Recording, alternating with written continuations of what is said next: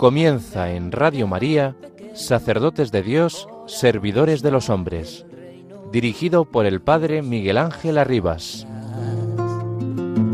Sacerdote, la vida pone en juego, pastores para el pueblo, un guía a la verdad. Sacerdote, tan rico en los esfuerzos, tan pobre en los no quiero, pues quiere siempre ahora ya.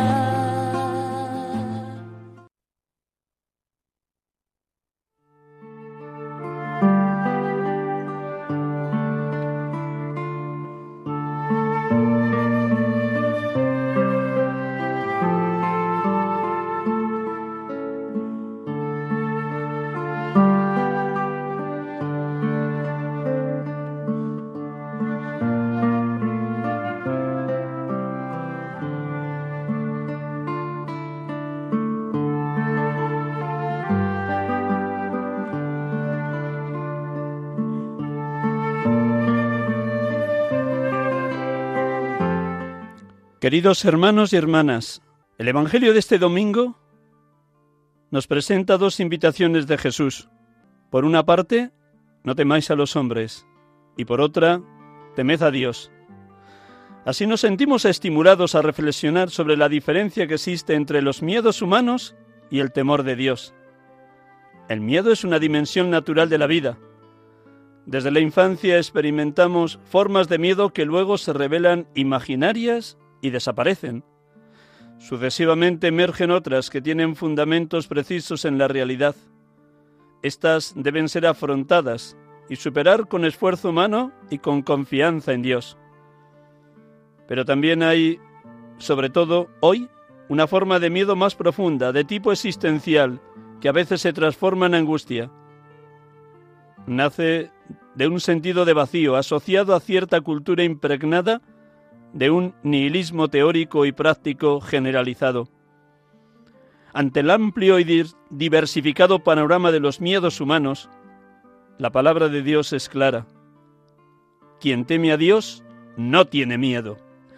El temor de Dios, que las escrituras definen como el principio de la verdadera sabiduría, coincide con la fe en Él, con el respeto sagrado a su autoridad sobre la vida y sobre el mundo.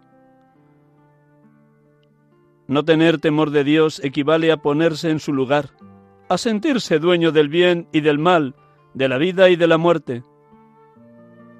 En cambio, quien teme a Dios siente en sí la seguridad que tiene el niño en brazos de su madre. Quien teme a Dios permanece tranquilo incluso en medio de las tempestades, porque Dios, como nos lo reveló Jesús, es Padre lleno de misericordia y de bondad.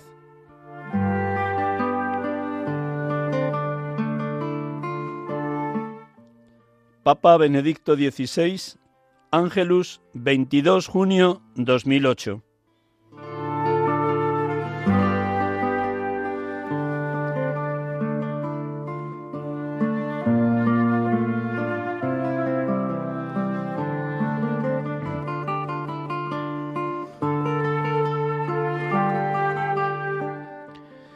Buenas tardes, hermanos y amigos de Radio María. Bienvenidos a este programa habitual en la tarde del domingo, sacerdotes de Dios, servidores de los hombres, aquí, desde los estudios de Radio María en Paseo Lanceros, Cuatro Vientos, Madrid, acompañándoles, sintiéndonos muy unidos unos a otros en un mismo pensar y en un mismo sentir. Pensar con la mente de Cristo, sentir con los sentimientos de Cristo en el seno de la Madre Iglesia dentro de la gran familia de los hijos de Dios. Con qué certeza el Papa Benedicto nos ha señalado la diferencia entre el miedo humano y el temor de Dios. Vamos a orar con el Evangelio de hoy para seguir insistiendo en esa diferencia y para tener la sabiduría de Dios que nos permita discernir lo uno de lo otro. Qué maravilla. Cuanto más temor de Dios, más libres, menos llenos de miedo, más capaces de vivir abandonados en las manos del Padre y poder experimentar la palabra que Jesús pronunció antes de morir, Padre, A tus manos encomiendo mi espíritu. Oremos con el Evangelio de este domingo para luego dar paso al diálogo que vamos a mantener con un sacerdote de la diócesis de Getafe. Un instante en silencio, como en otras ocasiones, para que esta música nos ayude a recogernos y a gustar y saborear la palabra divina. Cuando encontraba palabras tuyas, las devoraba. Tus palabras eran para mí mi gozo y la alegría de mi corazón, dice el profeta Jeremías. Que seamos continuadores de ese gusto y de esa sabiduría que nos ofrece la palabra. O como diría San Ignacio de Loyola, no el mucho saber harta y satisface el ánima, sino el sentir y el gustar las cosas internamente. Sintamos y gustemos las cosas internamente, las cosas de Dios, la palabra divina, que no tiene fecha de caducidad, sino que permanece para siempre.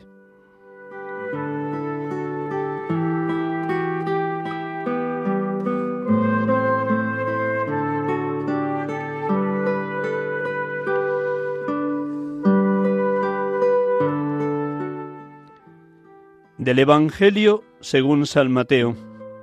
Dijo Jesús a los apóstoles, No tengáis miedo a los hombres, porque nada hay encubierto que no llegue a descubrirse, ni nada hay escondido que no llegue a saberse. Lo que os digo en la oscuridad, decidlo a la luz, y lo que os digo al oído, pregonadlo desde la azotea. No tengáis miedo a los que matan el cuerpo, pero no pueden matar el alma. No. Temed al que puede llevar a la perdición alma y cuerpo en la genna. ¿No se venden un par de gorriones por un céntimo? Y sin embargo ni uno solo cae al suelo sin que lo disponga vuestro Padre. Pues vosotros hasta los cabellos de la cabeza tenéis contados. Por eso, no tengáis miedo. Valéis más vosotros que muchos gorriones. A quien se declare por mí ante los hombres, yo también me declararé por él ante mi Padre que está en los cielos. Y si uno me niega ante los hombres, también yo lo negaré ante mi Padre que está en los cielos.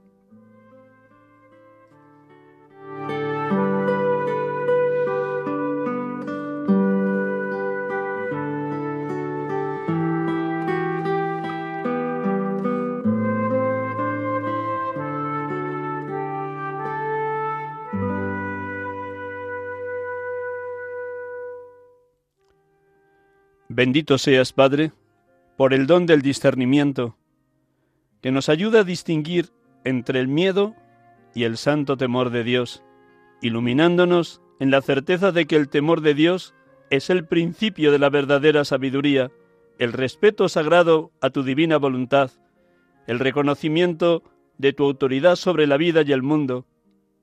Por el contrario, el miedo humano paraliza la mente, frena el corazón, bloquea a la persona, impide tomar decisiones o empuja a huir de la realidad. Líbranos, Padre, del miedo humano paralizante.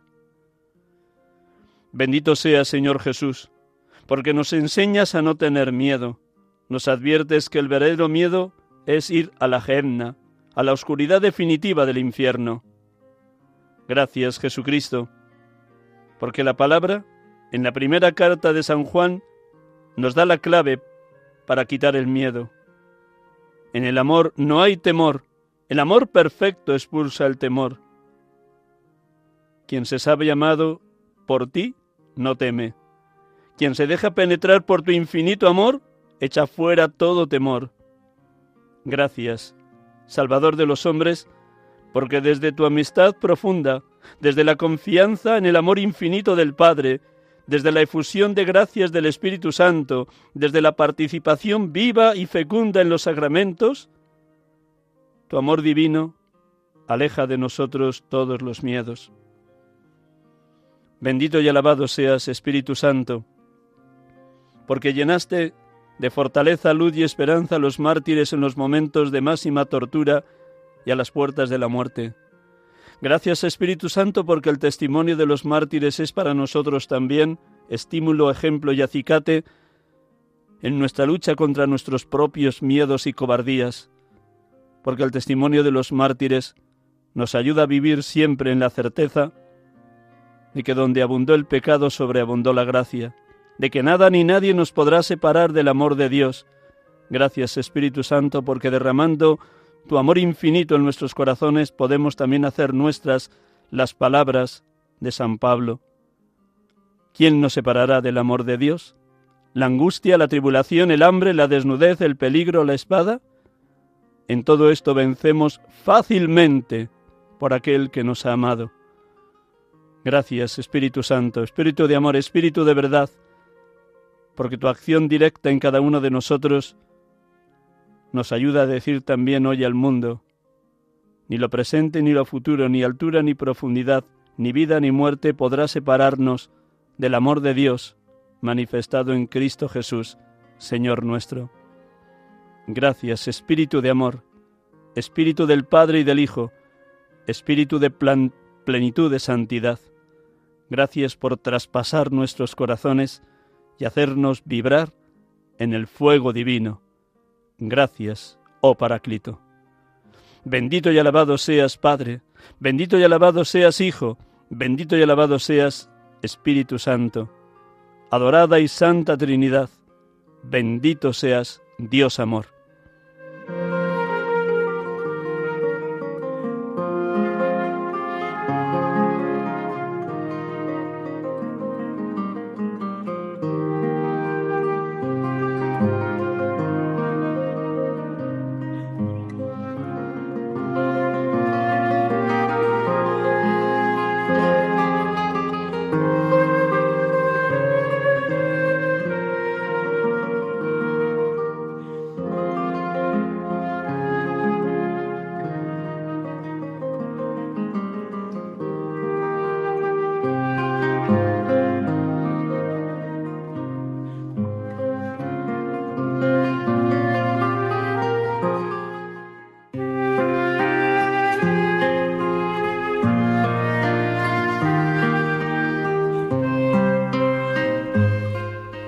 De nuevo saludo a todos los oyentes de Radio María.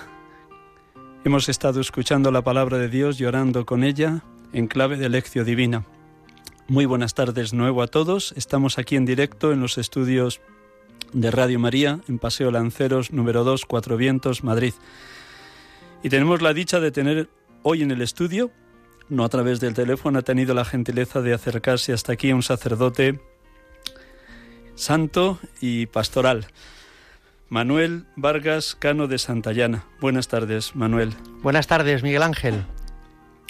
Pues gracias por acercarte hasta los estudios, que siempre es un gozo poder ver la cara del sacerdote y uno entrevista, porque también se habla a través de los gestos, eso creo que lo sabes muy bien, no solo hablan las palabras, sino también el rostro y la mirada. Pues bien, presento a Manuel y luego dejamos que él desde ese corazón henchido en la fuerza del Espíritu y en la verdad de la palabra, nos hable de cómo está viviendo su ministerio. Manuel Vargas Cano de Santayana es sacerdote de la diócesis de Getafe. Nació en Madrid en el año 1975. Hizo sus estudios en el Colegio Nuestra Señora del Recuerdo, en la parte norte de Madrid, en San Martín, Colegio de los Padres Jesuitas, hasta el COU. Cuando aprobó el COU, en ese año que luego nos, contará cómo hizo su discernimiento vocacional, entró en el seminario de Getafe.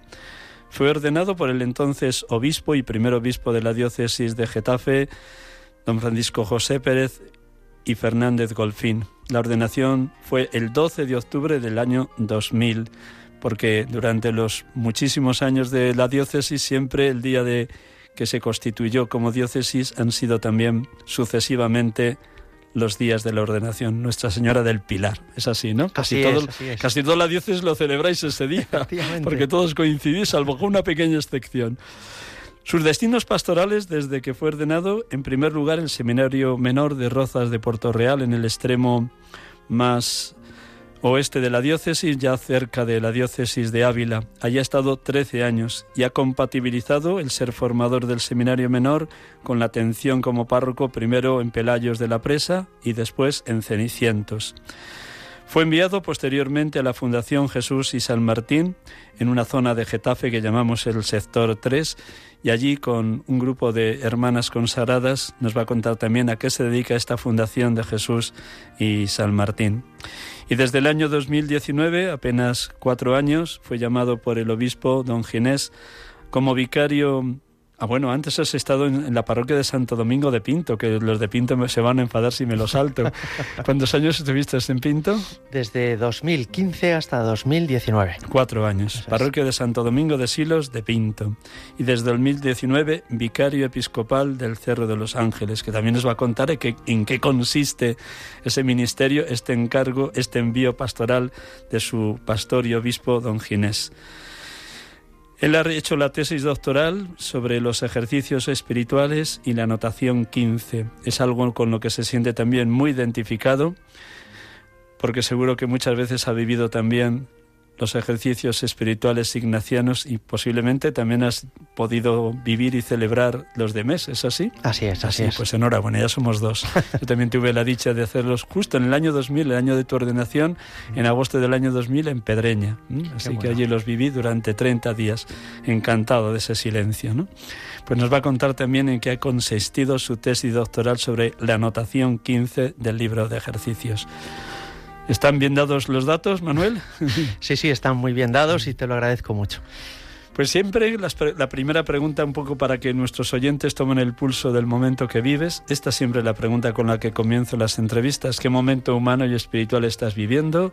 ¿Por dónde te está conduciendo Dios? ¿Cómo vas consolidando el sí que diste el día de la ordenación? ¿Cómo el Espíritu Santo te va ensanchando las paredes del corazón? ¿Cómo de la abundancia del corazón habla la boca? Qué bien. Bueno, lo primero de todo, muchas gracias, Miguel Ángel, por vuestra invitación. Muchas gracias por, por, la existencia de este programa, que me parece formidable, un programa sobre el sacerdocio, los sacerdotes.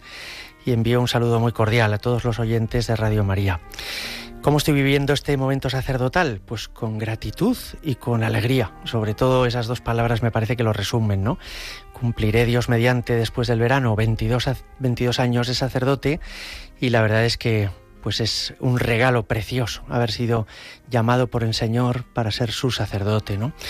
Y cada año me parece con más confianza en el poder de la gracia, cada año con más admiración del amor infinito de Jesucristo, de un amor que es misericordia entrañable, y cada año también más, más feliz de descubrir cómo el Señor actúa y actúa también a través de, nosotros, pobres sacerdotes. ¿no? Así que con mucha alegría y con mucha confianza.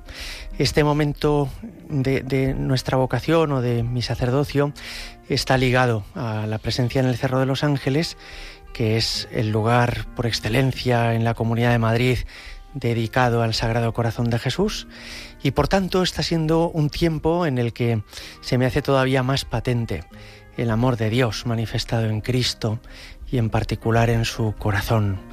También está siendo un tiempo en el que los cometidos que me ha encargado el señor obispo me permiten dar muchas tandas de ejercicios espirituales y eso está siendo precioso, es un regalo de Dios. Organizamos tandas de fin de semana, de cinco días, de ocho días y hasta de mes. Así que estoy feliz de poder dar lo que, lo que hemos recibido lo que a su vez otros nos regalaron a nosotros, ¿verdad? Ya que has empezado con esto, vamos a hacer un ejercicio retroactivo hacia atrás, pero vamos a empezar con la, encomienda que desde el año 19 te ha encargado tu obispo. Ya lo has dicho de tu dedicación al Cerro de los Ángeles, a la Basílica del Sagrado Corazón de Jesús, pero allí también hay otras realidades como es el seminario del seminario de la diócesis de Getafe, está también la casa sacerdotal y por supuesto las carmelitas descalzas.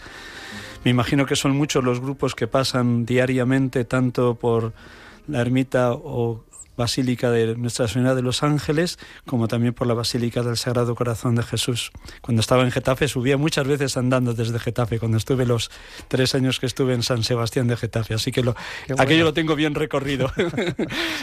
Muy bien, pero cuéntanos, eh, la acogida a grupos, el acompañamiento a las, a las madres carmelitas, un poquito de todo. Para quienes no hayan estado nunca en el Cerro de los Ángeles, efectivamente esta enumeración que has hecho de las realidades que hay en el cerro me parece que ha sido muy completa. El Cerro de los Ángeles es un vergel, no solo de naturaleza, que tiene un pinar de muchas hectáreas, sino un vergel espiritual. Es decir, es un lugar donde además de una imagen imponente del Sagrado Corazón de Jesús, hay una comunidad de vida contemplativa, como tú decías, de madres carmelitas descalzas, comunidad que por cierto celebra ahora ahora el centenario de su fundación. El Papa les ha concedido un año santo con este motivo, porque fue en el año 1923 cuando Santa Maravillas de Jesús recibió una inspiración de Dios para fundar este Carmelo. El Señor le decía, quiero que tú y otras almas como tú os dediquéis a, a orar y también le decía, mi corazón necesita ser consolado y le añadió, España se salvará por la oración. Todo eso ha pasado, ¿verdad? En el Cerro de los Ángeles y, por eso hay un convento de carmelitas allí. La basílica es un lugar precioso que además ahora tiene adoración permanente desde hace cuatro años, así que tenemos 12 horas diarias de, adoración eucarística desde las 9 de la mañana hasta las 9 de la noche y por eso pasan cientos de personas a, a estar con el Señor a solas en ese lugar tan idílico, a celebrar la misa y también a confesar. Estamos dedicando un par de horas diarias al confesionario y la gente lo agradece mucho. Muchas personas vienen con, muchas heridas y también con mucha necesidad de ser reconciliados por el Señor. ¿no? Y luego en el cerro, como tú decías, está el seminario. Tampoco esto es casualidad, sino providencia de Dios. Cuando se inició la diócesis, don Francisco tuvo que pensar dónde iba a construir el seminario. Y fue una decisión personal suya que el seminario estuviera en el Cerro de los Ángeles. Una decisión personal, pero no una decisión caprichosa, sino que él tenía la convicción de que el sacerdote ha de ser Cristo de nuevo y que en ese sentido no había otro lugar mejor para llegar a ser sacerdotes según el corazón de Cristo el Cerro de los Ángeles. Y allí efectivamente desde el año 94 pues se vienen formando muchas generaciones de, sacerdotes. También don Francisco quiso establecer allí su propia residencia y esto es también muy bonito. Es decir, que el obispo de Getafe mm, no vive en un palacio episcopal, sino que vive en el Cerro de los Ángeles junto a los seminaristas. Igual que Jesús estaba con los apóstoles Igual que la formación de los apóstoles fue sobre todo compartir la vida con Jesucristo, la formación de los seminaristas de Getafe es compartir su vida con su obispo, que es el vicario de Cristo en la diócesis.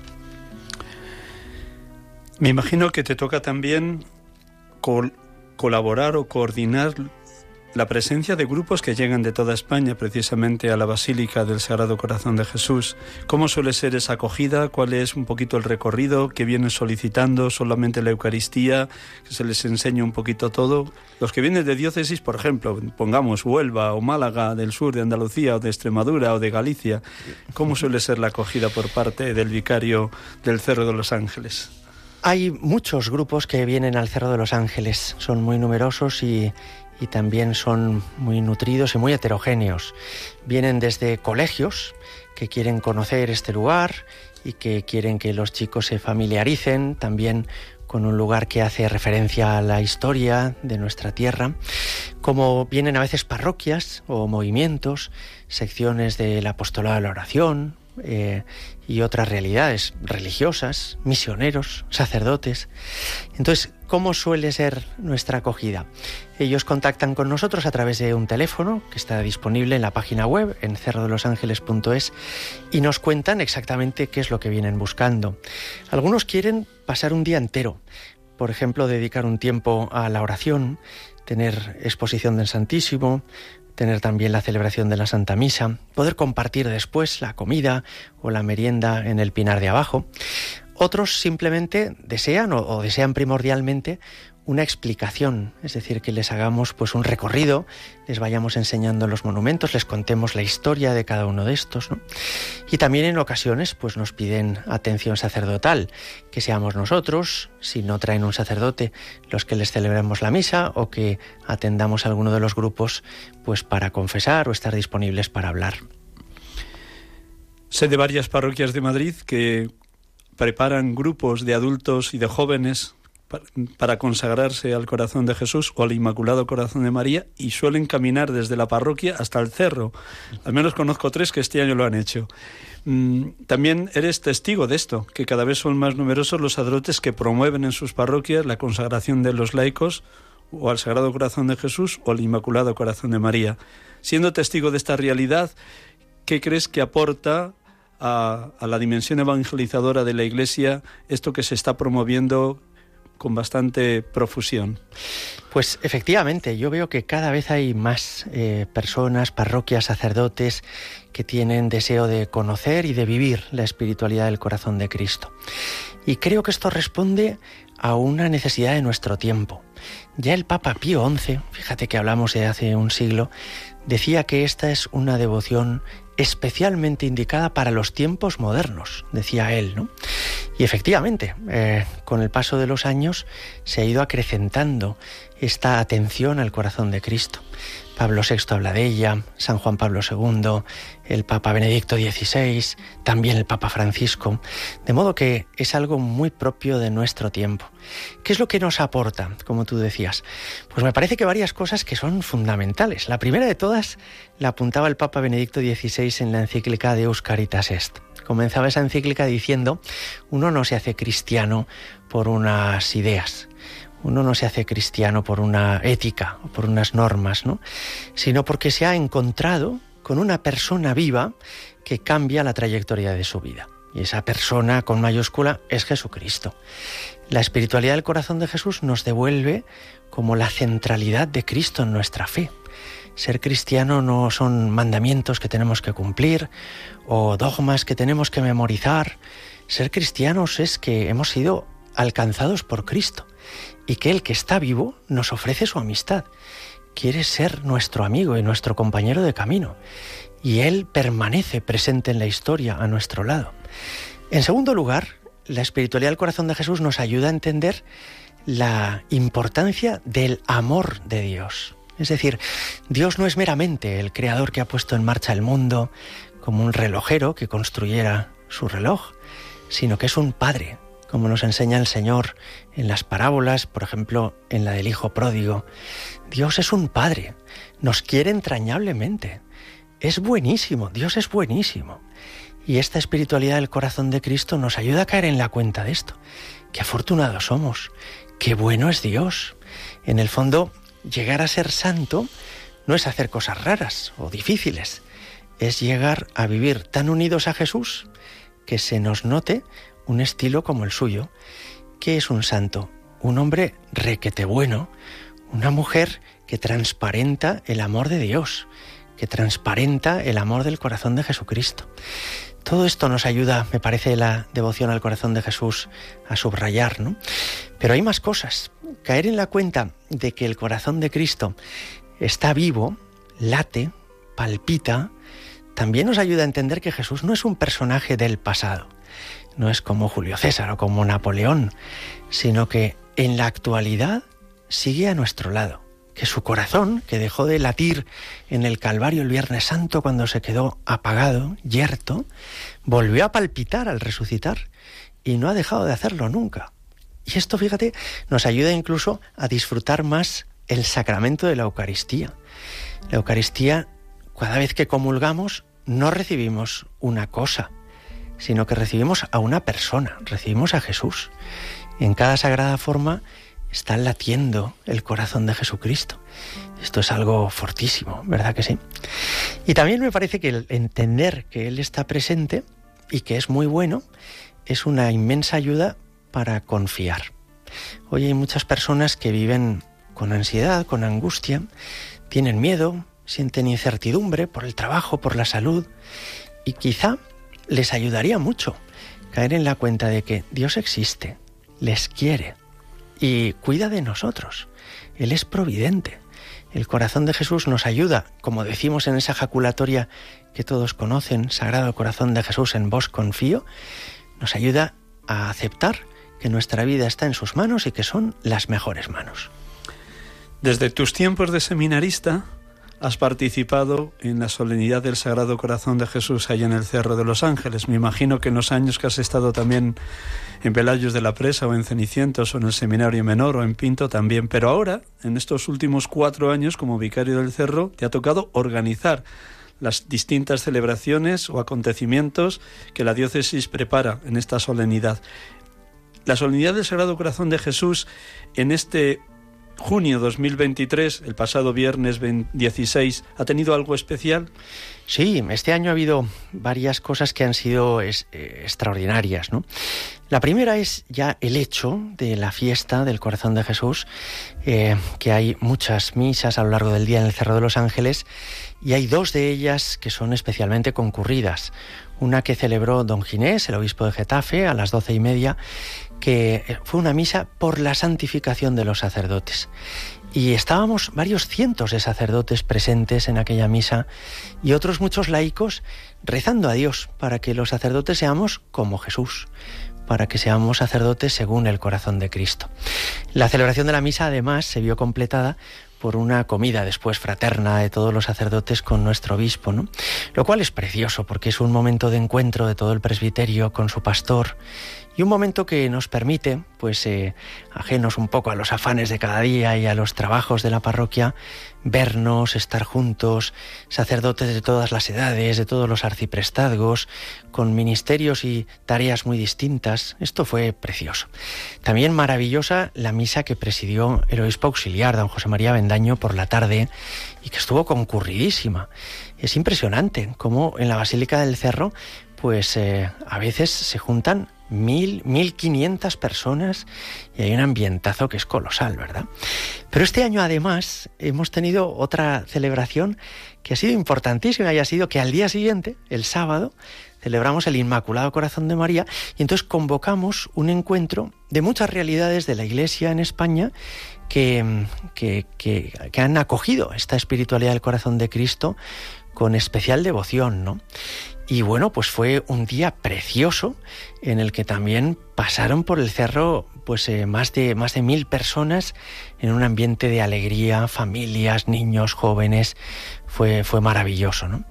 Vinieron laicos de congregaciones marianas, vinieron también del colegio de Nuestra Señora de Valdemoro, vinieron de los colegios Juan Pablo II de la Fundación Educacio Servanda, y las apóstoles de los corazones de Jesús y María, y las religiosas del Mater Salvatoris, y las siervas de los pobres, y la fraternidad seglar, y eh, el movimiento Reino de Cristo, JRC, ARC, FRC, y secciones del apostolado a la oración de toda España. En fin, sería muy largo ir, ir, detallando toda la gente que se hizo presente.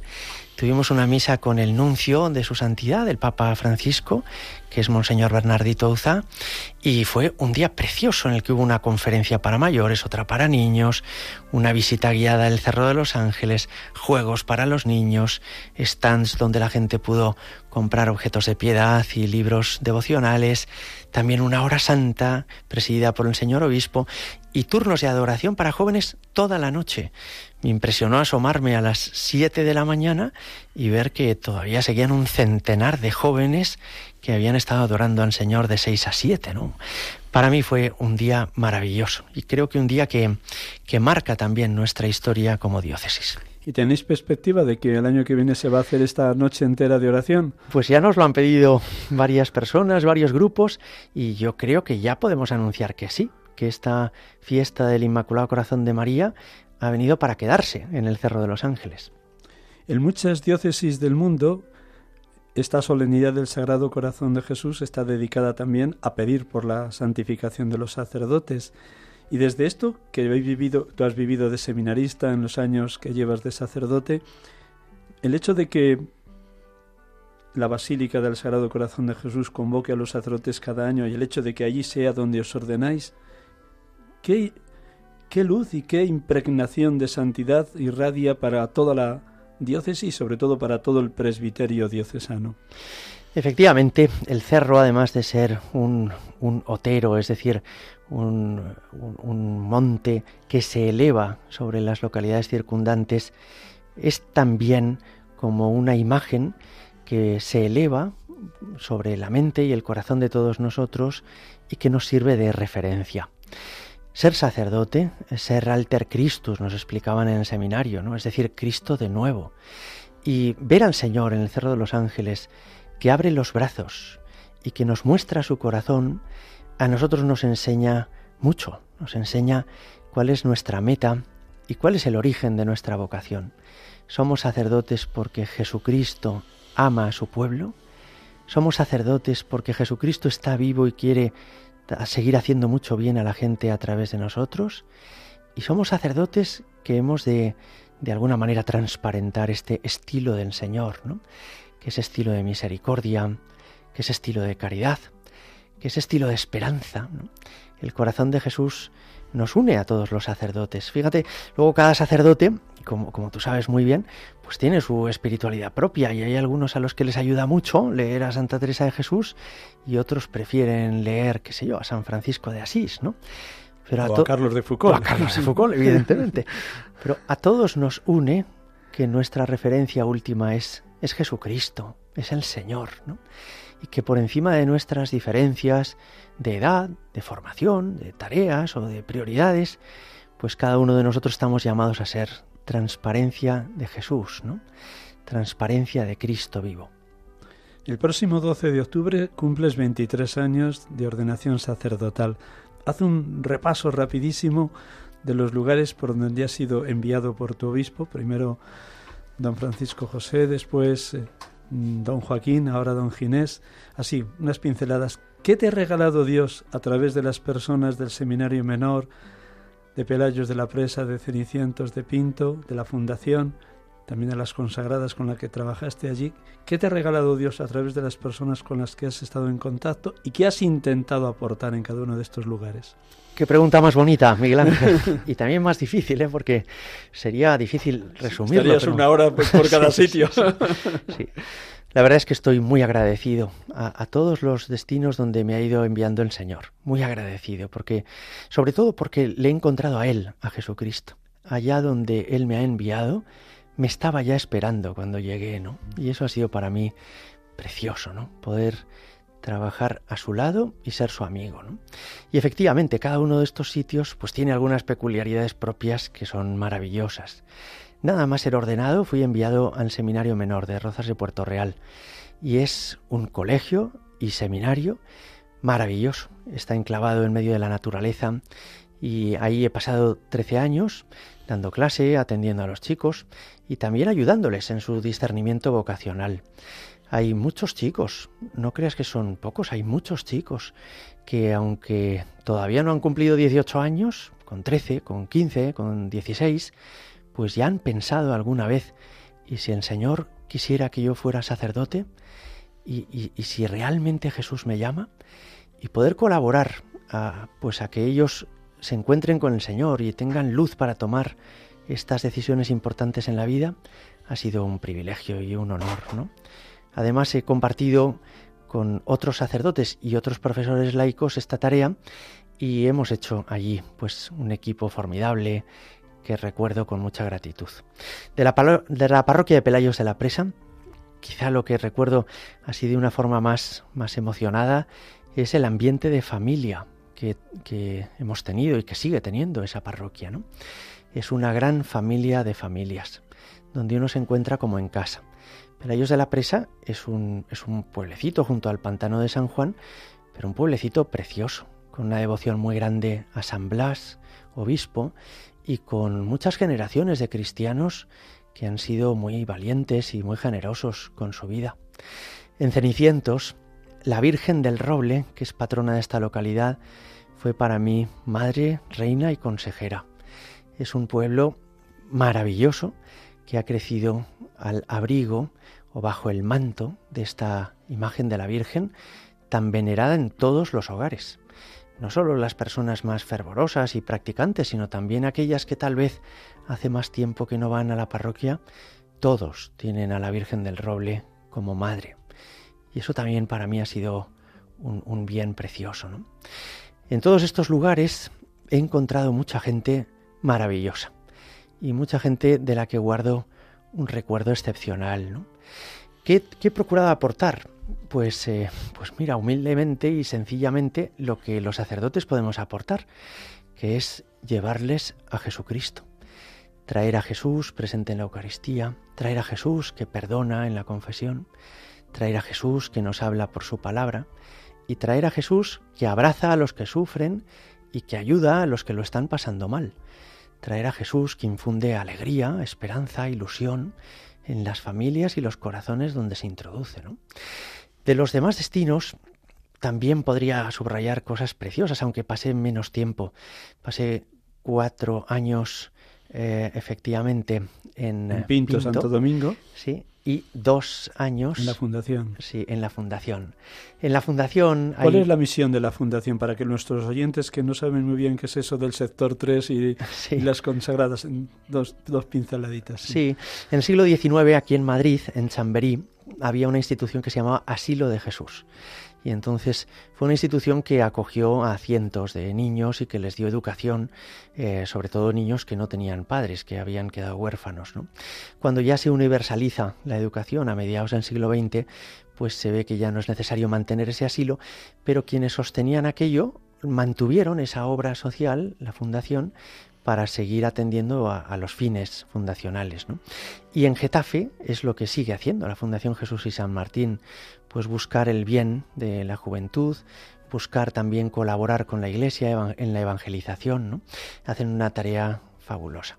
Hay unas consagradas que son la Fraternidad Seglar en el Corazón de Cristo que colaboran en esa sede de la, de la Fundación Jesús y San Martín y que infunden un espíritu precioso del corazón de Jesús con, su, con sus canciones, con sus catequesis, con sus testimonios. Estas consagradas hacen mucho bien a mucha gente. ¿no? Y pude estar allí, efectivamente, un par de cursos, pues eh, aportando mi pequeño granito de arena. ¿no? De ahí fui a Pinto. Pinto es un pueblo muy grande, ya de más de 50.000 habitantes, ¿no? Y ahí me encargaron de dos parroquias, la de Santo Domingo de Silos y la de San José, que todavía está cerrada porque se vino abajo, pero ya se ha ido reconstruyendo. Y, fueron años también muy bonitos.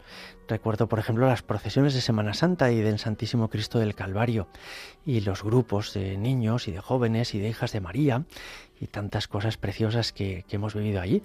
Por ejemplo, la restauración de, de, los dos templos. Es decir, me pillaron obras en las dos parroquias que ha concluido mi sucesor, don Carlos Díaz, y gracias a Dios pues eh, han quedado preciosos esos dos templos que son una joya y un orgullo para todos los pinteños. Y, ya en 2019 me vine al cerro, así que aquí termina. Antes de dar el teléfono a los oyentes para que llamen, que seguro que hay muchos oyentes de Radio María de la diócesis de Getafe que quisieran hacerte alguna pregunta, así que invito a todos a que vayan preparando el papel para que tomen nota del número de teléfono. Pero la última pregunta, muy personal, permíteme el atrevimiento, Manuel. Tus padres viven en Madrid, ah, para nosotros los sacerdotes, aquello que nos dice Jesús, dejarás padre, madre, hermanos, hermanas, casa, tierra, y recibirás cien veces más que lo que has recibido en los distintos destinos pastorales. Pero no tenemos que olvidar cuarto mandamiento, honrar padre y madre, atender a los padres. ¿Cómo el Señor te inspira eh, esa fusión, no quiero decir equilibrio, que es una palabra que no le gusta tampoco al Papa Francisco, a mí tampoco, sino cómo haces esa fusión entre tu dedicación prioritaria y primordial al ministerio con la atención cuidada a tus padres? Pues fíjate, eh, tengo la suerte de haber nacido en una familia profundamente cristiana y a mis padres en particular les estoy enormemente agradecido porque nos transmitieron la fe a todos los hijos y porque desde pequeños nos inculcaron que nosotros tendríamos que hacernos mayores y entregar la vida donde el Señor nos pidiera. Mis padres tuvieron, pues, eh, vamos, somos cinco hermanos y además de mi vocación sacerdotal, mi hermana pequeña entró religiosa. Y mis padres aceptaron muy bien nuestra vocación, la de mi hermana en la Compañía del Salvador y la mía en la diócesis de Getafe, ¿no? Para mí eso ha sido un ejemplo precioso. Es decir, ellos han tenido un amor grande hacia nosotros y un amor generoso, no un amor posesivo de querer quedarse a los hijos a su lado siempre, sino un amor generoso. Nuestros hijos son para Dios, nuestros hijos son para lo que Dios les pida. Es natural, por tanto, que a todos los hijos nos brote espontáneamente el deseo de corresponder al amor que hemos recibido. Y en ese sentido, Miguel Ángel, pues doy gracias a Dios porque todos los hermanos procuramos vernos todas las semanas. Es decir, que los domingos, salvo que haya alguna dificultad grave, estamos ahí todos los hermanos y con nuestros padres. Ahora, concretamente, pues que, que, mi madre ha pasado por una operación, estoy procurando acercarme a dormir todas las noches con ellos. Y para mí es como una pequeña forma, humilde forma de corresponder al amor inmenso que hemos recibido de ellos. Es tanto lo que nos han dado nuestros padres que todo lo que podamos darles nosotros es poco, me parece. Gracias por abrir tu corazón y contar algo tan íntimo y tan cercano como es la atención a tus padres. Vamos a dar el teléfono, aunque casi todos los oyentes lo tienen. Desde ahora pueden empezar a hacer llamadas si quieren preguntar o aportar algo a lo que nos ha venido compartiendo con el corazón abierto este hermano sacerdote.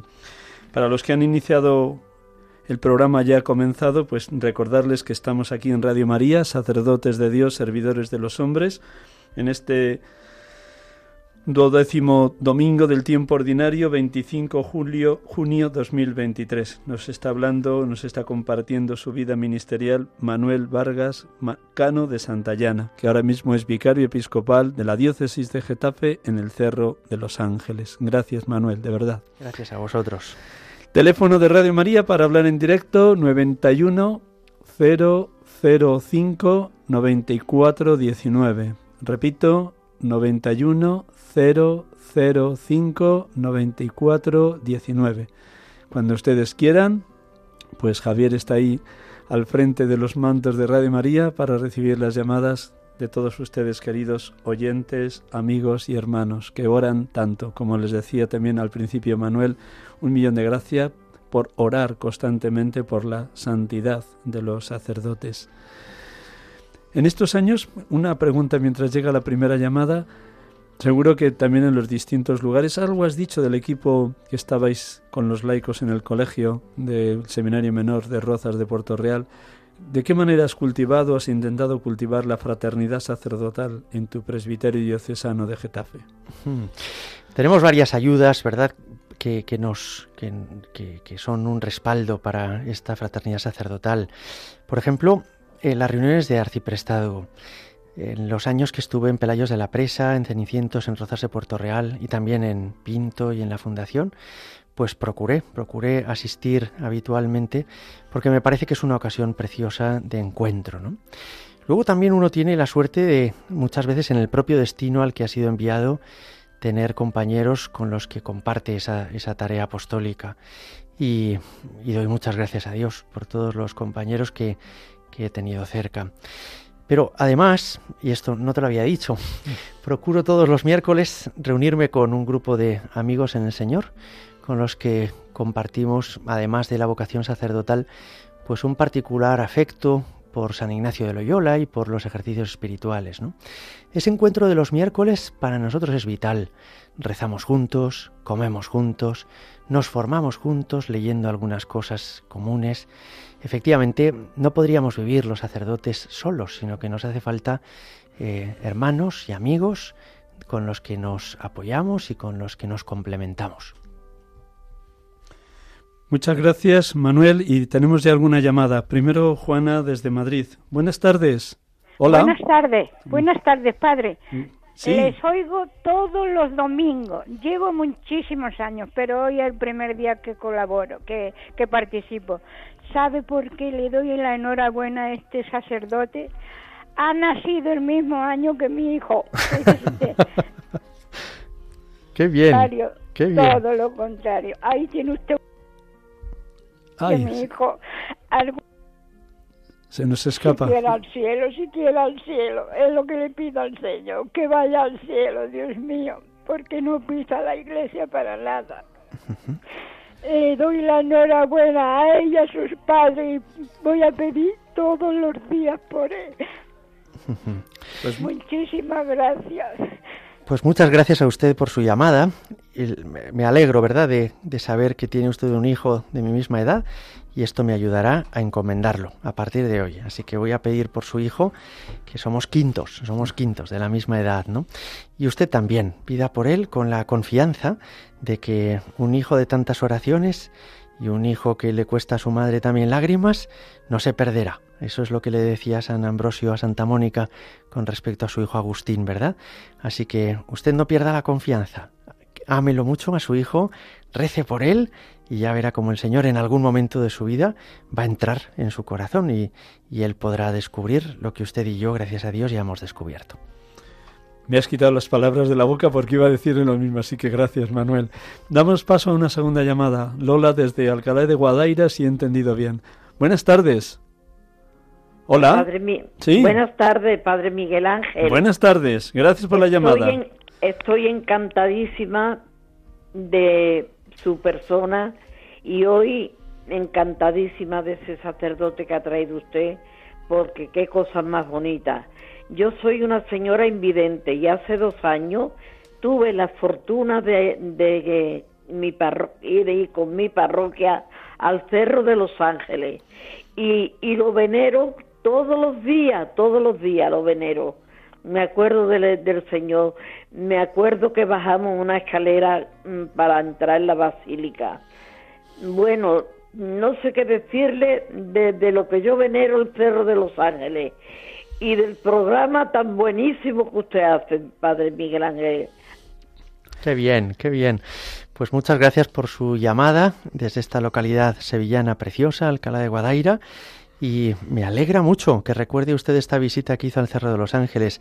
Además, también el Señor recuerda cada una de las visitas que le hemos hecho y la que ustedes le hicieron aquel día al Cerro de los Ángeles. Así que no solo se acuerda usted de él, sino que también tenga la certeza de que el Señor se acuerda de usted y de que hizo ese esfuerzo por llegar hasta el cerro y por superar esas escaleras efectivamente que dan acceso a la basílica.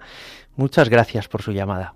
Gracias, Lola. Damos paso a una tercera llamada, Inmaculada desde Cullera. Buenas tardes, Inmaculada. Hola, buenas tardes, Miguel Ángel, don Miguel Ángel, perdón. Nada, tranquila. Ya he hablado con usted, creo que es la tercera vez. Ya eh, la comparo con el, ¿cómo se llama el sacerdote? Manuel. Manuel, Vargas. La comparo ya con don Manuel. Pues, es una vocación, pero mire, me da, me da mucha me da mucha alegría ver esa vocación que tiene este señor, porque le estoy pidiendo al Señor que mi nieto lo llame a sacerdocio. Es muy inteligente, y digo, Señor, será un buen sacerdote, puedo hacer muchas cosas por ti, porque mis hijas, mis nietas, mis nietos, todos están fuera de la iglesia. Ayer, por ejemplo, mi hija, una de mis hijas, tuve un, un disgusto con ella porque me dijo de barbaridades sobre Jesús y María Magdalena que prefiero no repetirlas y me he quedado que necesito hablar con un, con un sacerdote que me aconseje bien. Pues muchas gracias. Sí, muchas gracias por su llamada también. Y me parece que esa idea que usted tiene de hablar con un sacerdote que le aconseje es una idea muy buena y que seguramente en, en Cuyera pues encontrará esa, esa oportunidad. Y hace usted muy bien en rezar por sus hijas y por sus nietos no sé si el Señor querrá llamar a ese nieto tan inteligente al sacerdocio, pero lo más importante al final no es a qué nos llama el Señor, sino que sigamos cada uno detrás de Él, ¿verdad? Y que estemos todos unidos a Dios. Así que sigue usted pidiendo por sus hijas y por su nieto, y con la ayuda de Dios seguro que todo irá mejor. Se nos llega el tiempo, el tiempo vuela en la radio. Muchísimas gracias Manuel y vamos a concluir como cada día con una oración por la santificación de los sacerdotes, así que te voy a pedir que reces esta oración de San Pío de Pío XII. Hacemos un poquito de música con permiso de Javier para que también nuestros oyentes se recojan un instante en silencio para que a través de esta oración del Papa Pío XII también ellos desde sus lugares oren Así que todos en oración escuchamos a Manuel dirigiendo al Padre Dios esta oración.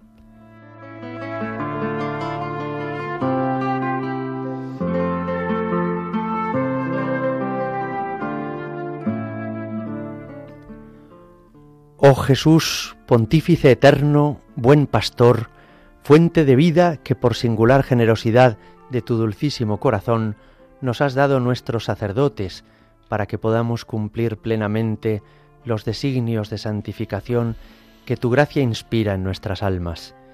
Te suplicamos, ven y ayúdalos con tu asistencia misericordiosa. Sé en ellos, oh Jesús, fe viva en sus obras, esperanza inquebrantable en las pruebas, caridad ardiente en sus propósitos.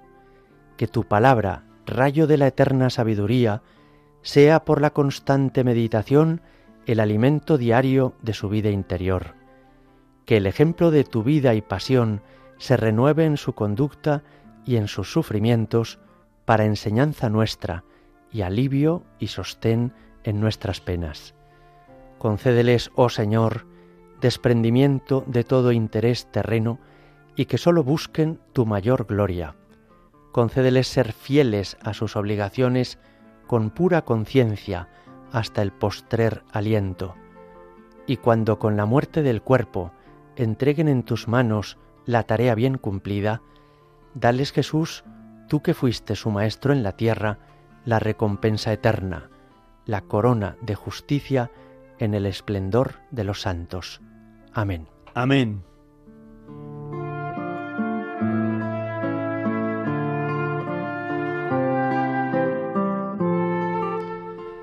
Hemos tenido la dicha de poder dialogar con Manuel Vargas Cano de Santayana, sacerdote de la diócesis de Getafe, vicario episcopal para el Cerro de los Ángeles. De nuevo, un millón de gracias, Manuel.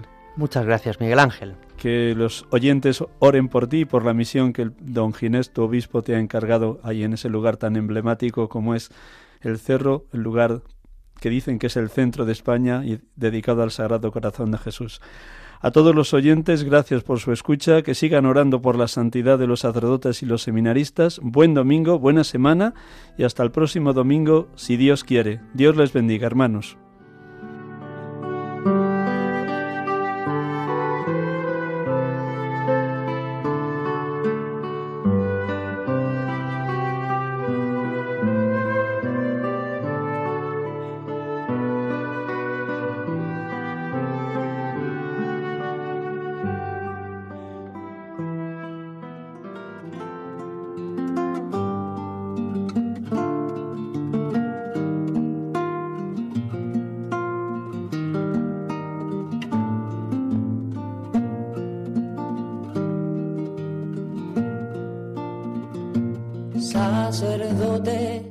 Acaban de escuchar el programa Sacerdotes de Dios, Servidores de los Hombres, dirigido por el Padre Miguel Ángel Arribas. Sacerdote, la vida pone en juego, pastores para el pueblo, un guía a la verdad. Sacerdote, tan rico en los esfuerzos, tan pobre en no quiero, pues quiere siempre a